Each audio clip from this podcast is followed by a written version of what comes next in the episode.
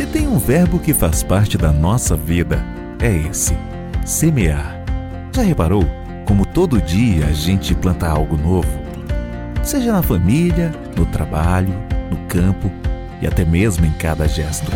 Aprendemos que tudo que semeamos agora é nossa colheita de amanhã.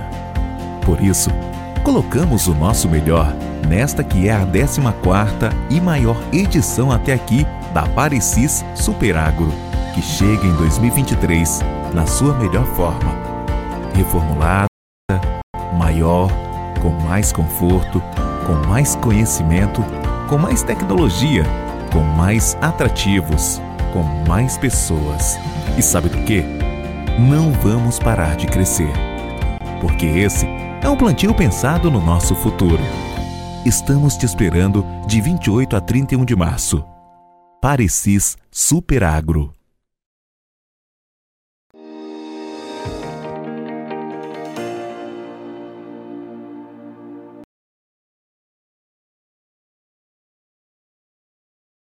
Olá, muito boa tarde a você que está conectado conosco aqui no Notícias Agrícolas, esperando pelas informações ah, do mercado um dia positivo, a gente pode dizer assim, para a soja, mas com ganhos pequenos, de no máximo dois pontos nos principais vencimentos.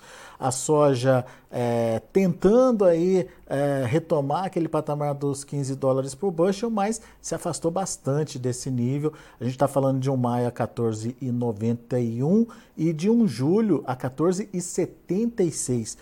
Pior ainda para os contratos da safra nova lá nos Estados Unidos, esses é, na casa aí dos 13 dólares por bushel. A gente vai conversar agora com o Cristiano Palavra, lá da Pátria Agronegócios, para entender o que está acontecendo lá em Chicago, entender o que está acontecendo aqui no Brasil. A gente já vem acompanhando um certo descolamento aí é, dos dois mercados e, obviamente, a gente precisa saber o que vem pela frente. Seja bem-vindo, meu amigo. Obrigado por estar aqui mais uma vez com a gente.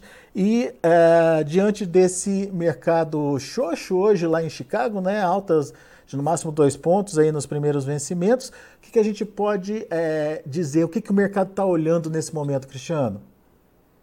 Muito boa tarde, Alexander. Prazer falar aqui contigo. Uh, boa tarde a todos que estão nos assistindo.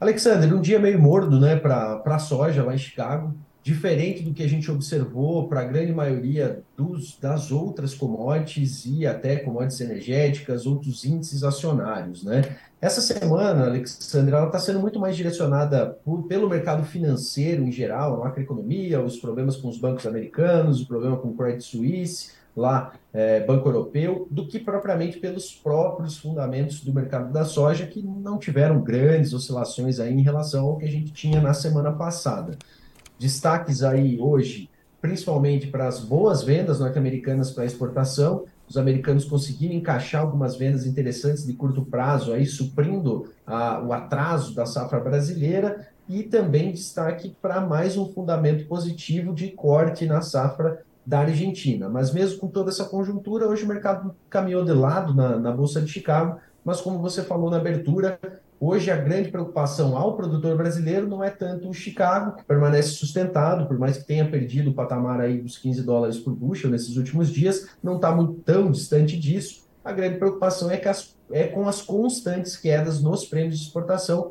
Hoje foi mais um dia negativo, principalmente para os embarques mais curtos, e de fato é isso que vem tirando a capacidade de altas aqui do mercado brasileiro e colocando a maior parte dos produtores numa situação tanto quanto delicada, já que as vendas antecipadas, na média do produtor brasileiro, foram muito poucas, os compromissos financeiros estão chegando, eles estão tendo que ofertar essa soja. Isso é um ponto negativo também para os prêmios, porque se tivéssemos uma retenção maior das vendas, o comprador seria forçado a buscar uma precificação melhor, mas não é o que está acontecendo no momento. Os preços seguem pressionados aqui no Brasil, uma situação que tem tudo para continuar aí, pelo menos por mais algumas semanas, até que tenhamos um alívio aí dessa pressão de colheita e dessa pressão sobre a logística brasileira também, que está bem apertada nesse momento. Pois é, e hoje teve mais um agravante, o dólar, né, Cristiano, que depois das altas de ontem, beiraram ali os 5,30, hoje é, devolveu praticamente tudo, né? Perfeito, perfeito. É, é realmente muito importante o acompanhamento desses picos de dólar, porque Vamos pegar a situação de um produtor que vendeu muito pouco aí antecipado, ou muitos casos, o produtor que não vendeu antecipado e está colhendo soja nesse momento e está com compromisso financeiro aí para 30 do 4. A gente sabe que, dependendo uh, em que região do Brasil ele está, dependendo das empresas que ele trabalha, ele não consegue liquidez muitas vezes para vender e já receber de imediato aquele recurso para cumprir o seu compromisso financeiro. Então, ele vai ter que ir entrando no mercado mesmo para ter um recebimento lá em abril. A oportunidade que ele tem, muitas vezes, é pegar esses momentos de dólar um pouco mais forte para pegar um preço melhor e conseguir fazer o caixa necessário para esses compromissos. A gente viu a soja perdendo preço nos últimos seis a sete dias de forma constante. Ontem, com a alta para esses 5,30, houve uma melhora ali. Muitas regiões do Brasil subiram até 2, 2,50 por saca, e hoje já se reverteu todo esse movimento, porque os prêmios caíram novamente e agora o dólar retornando para casa aí mais próxima dos 5,20, já se perdeu essa, essa pequena injeção de ânimo que tinha dado ontem com a chegada do dólar ali na casa dos 5,30. Pois é. Agora, esse, essa condição de pressão nos prêmios já era esperada, Cristiano? Ou tem algo a mais aí ajudando a pressionar mais? A gente já sabia Olha, que podia ter uma safra grande no Brasil, isso já estava sendo previsto, né? Sim. Uhum. Ó, de fato, assim, o grande fator de pressão aos prêmios nesse momento é a grande oferta de soja que está entrando no mercado devido à colheita, que na maior parte do país é uma colheita bastante positiva, produtividades altas, né? Com exceção ali do Rio Grande do Sul, principalmente, a gente tem os demais estados brasileiros colhendo bem, né? Então, é a primeiro, o primeiro fator de pressão aos prêmios é realmente essa situação uh, da colheita brasileira vindo bastante positiva. Outro, outros fatores que também afetam esse prêmio nesse momento. A gente tem uma certa dificuldade logística no Brasil devido ao atraso da colheita, concentração do período de colheita num período curto, né? E isso tem dificultado o fluxo de produto para os portos, e isso também acaba sendo negativo para a formação desse prêmio de exportação. Um outro fator, o prêmio ele é muito um balizador também para as movimentações que acontecem em Chicago. Como a gente tem um Chicago forte, longe da, das máximas do ano passado, mas ainda um Chicago forte, a gente tem uma pressão maior. Sempre que Chicago está mais forte, a gente tem uma pressão maior sobre o prêmio de exportação. Então, esse é mais um fator que leva ele a estar é, mais negativo nesse momento, da mesma forma como a gente viu lá em 2021, que foi o, outro, o, último ano que também tivemos prêmios negativos aqui no Brasil. Um terceiro fator que eu citaria é que é essa disponibilidade de soja. Se o produtor tivesse é, em condições melhores de segurar essa soja e forçar o comprador a vir para o mercado com preços mais agressivos para conseguir originar, uh, a gente teria uma dificuldade maior de ver esses prêmios caindo, mas não é a situação. Como eu falei antes, muitos produtores estavam muito pouco vendidos, os compromissos chegam, não tem jeito, os compromissos financeiros, e ele está tendo que colocar essa soja no mercado. Então, não vejo que hoje o comprador está tendo grandes dificuldades na originação, e isso também acaba ajudando na má formação desses prêmios, uh, na, na, na formação do preço da soja nesse momento. E, e, e, o próprio comportamento da China nas compras nesse momento, né, Cristiano? É, me parece, me corrija se eu estiver errado, que ela não está tendo aquela voracidade toda diante de uma oferta plena ali na, na frente dela, né? Sim, a gente tem uma expectativa total para esse ano, olhando os números do que a China vai comprar, ela vai ter um crescimento importante em termos de demanda importadora nesse ano.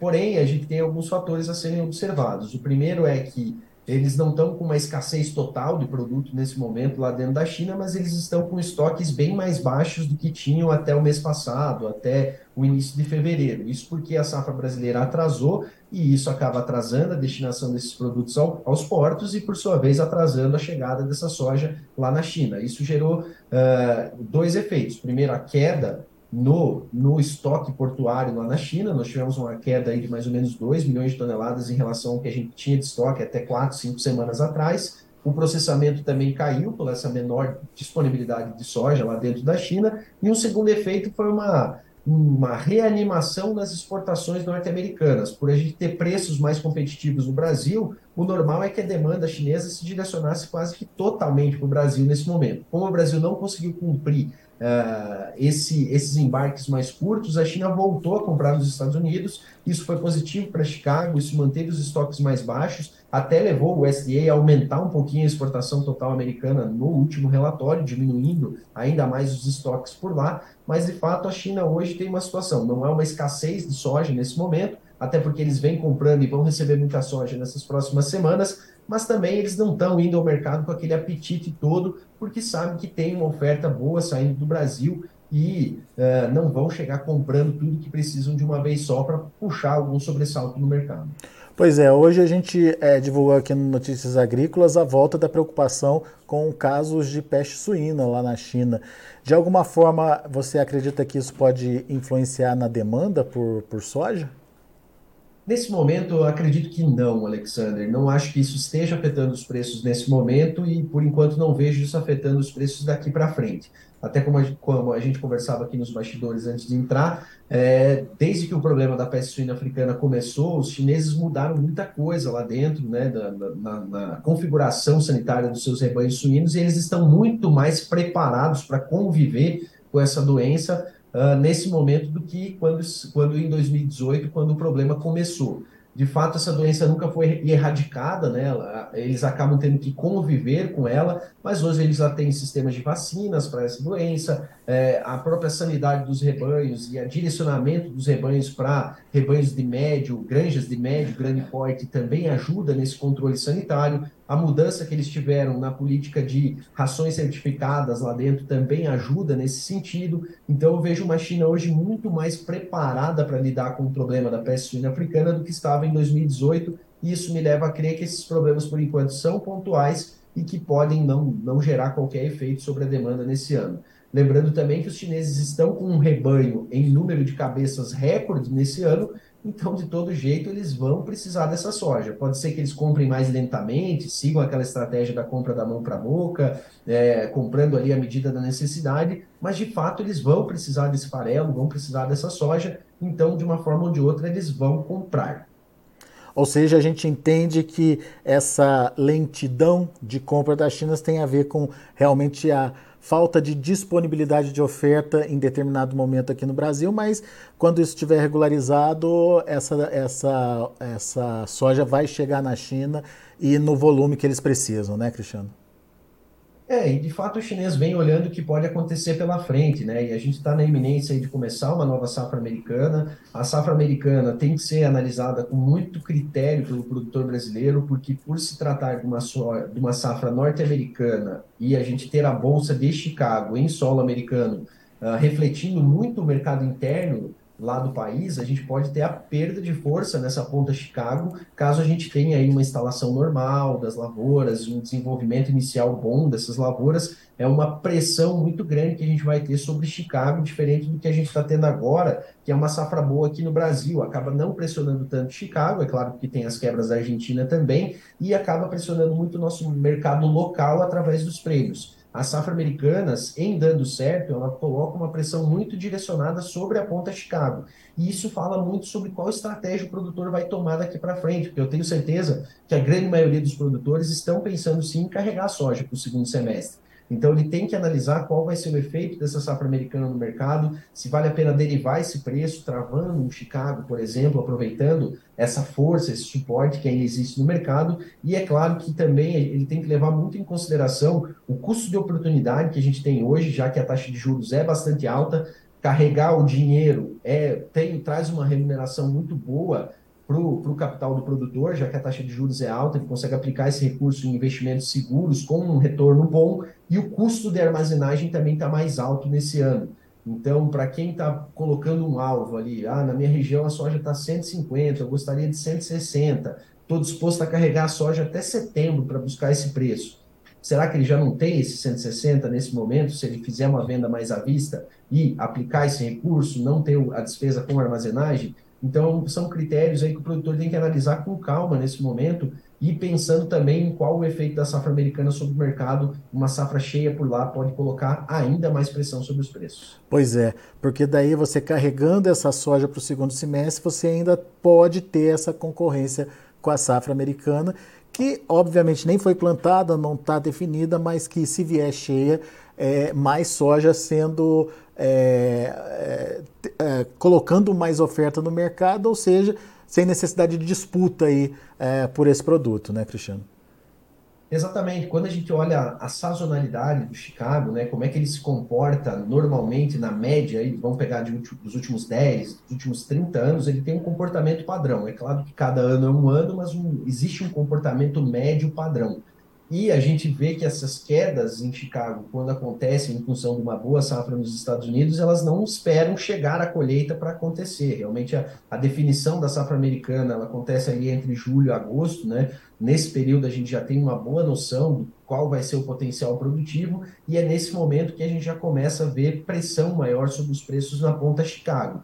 Depois, com a entrada da colheita, que a gente vai ter essa disputa mais direta, vamos dizer assim, né, de uma oferta ainda remanescente no Brasil com uma oferta nova dos Estados Unidos. Mas é um ponto de atenção, porque não necessariamente precisa esperar chegar a colheita americana para os preços já começarem a refletir a safra. Um outro ponto, Alexander, é pensar no clima, né? A gente está vendo uma rápida mudança no fenômeno climático, né? Rápida mesmo, muito rápida. A gente está saindo de um laninha e vai passar diretamente aí para um El Ninho já no início do segundo semestre do ano.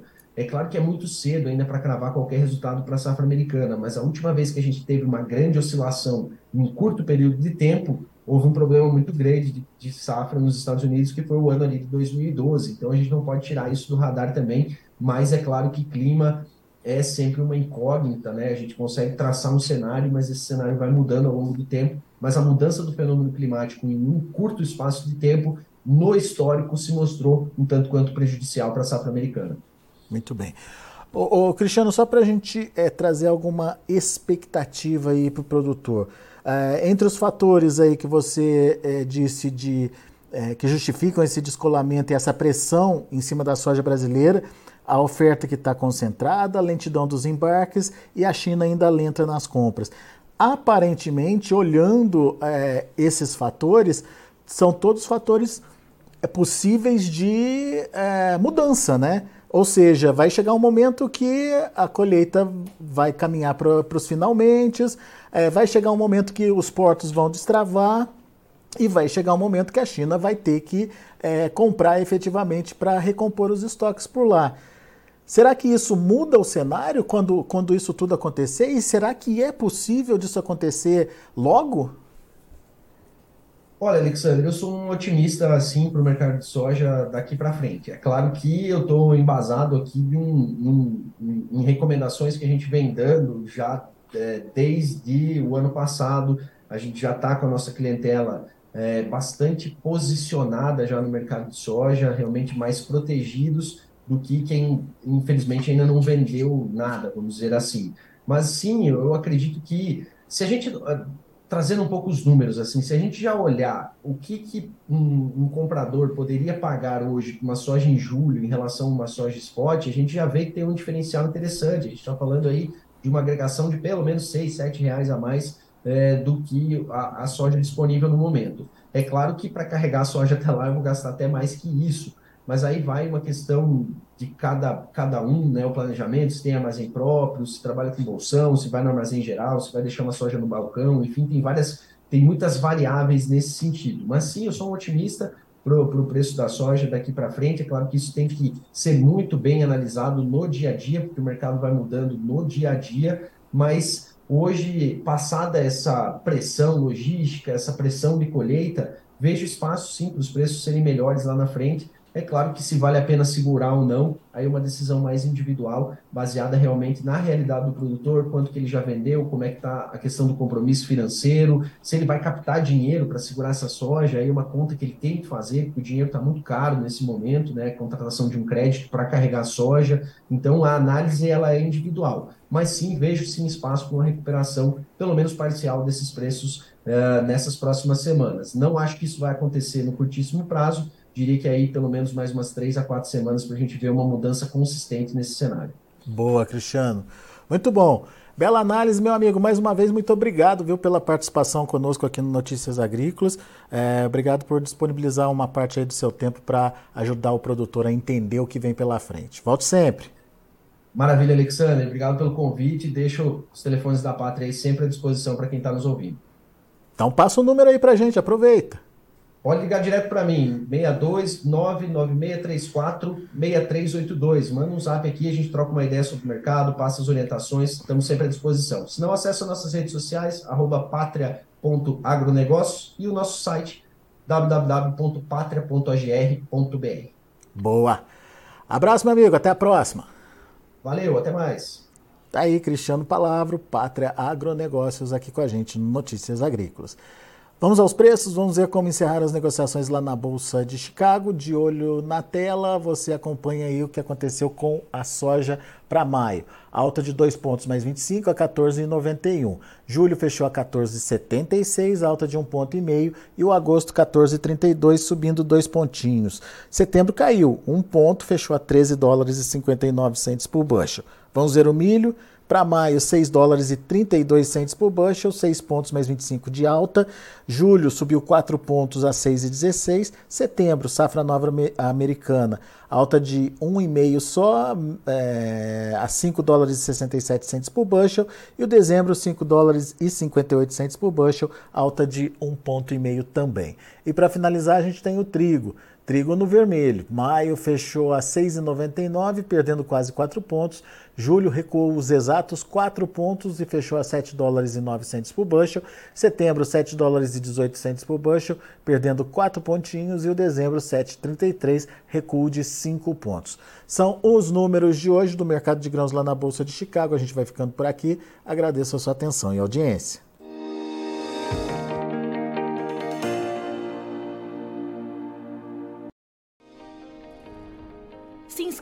Nossas mídias sociais no Facebook Notícias Agrícolas, no Instagram arroba Notícias Agrícolas e no nosso Twitter arroba Notiagre. E para não perder nenhum vídeo, não se esqueça de nos acompanhar no YouTube e na Twitch Notícias Agrícolas Oficial.